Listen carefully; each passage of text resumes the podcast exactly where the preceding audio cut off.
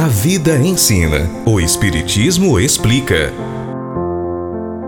Sobre amar os inimigos. Constituem parte das nossas provas terrenas as perseguições que os maus nos infligem. Devemos então recebê-las sem nos queixarmos, como todas as outras provas, e não maldizer dos que, por suas maldades, nos rasgam o caminho da felicidade eterna, visto que nos disseste por intermédio de Jesus. Bem-aventurados os que sofrem pela justiça.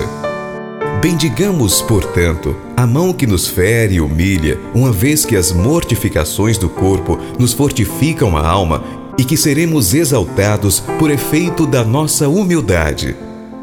Bendito seja teu nome, Senhor, por nos teres ensinado que nossa sorte não está irrevogavelmente fixada depois da morte, que encontraremos em outras existências os meios de resgatar e de reparar nossas culpas passadas, de cumprir em nova vida o que não podemos fazer nesta para nosso progresso. Assim se explicam, afinal, todas as anomalias aparentes da vida é a luz que se projeta sobre o nosso passado e o nosso futuro, sinal evidente da tua justiça soberana e da tua infinita bondade.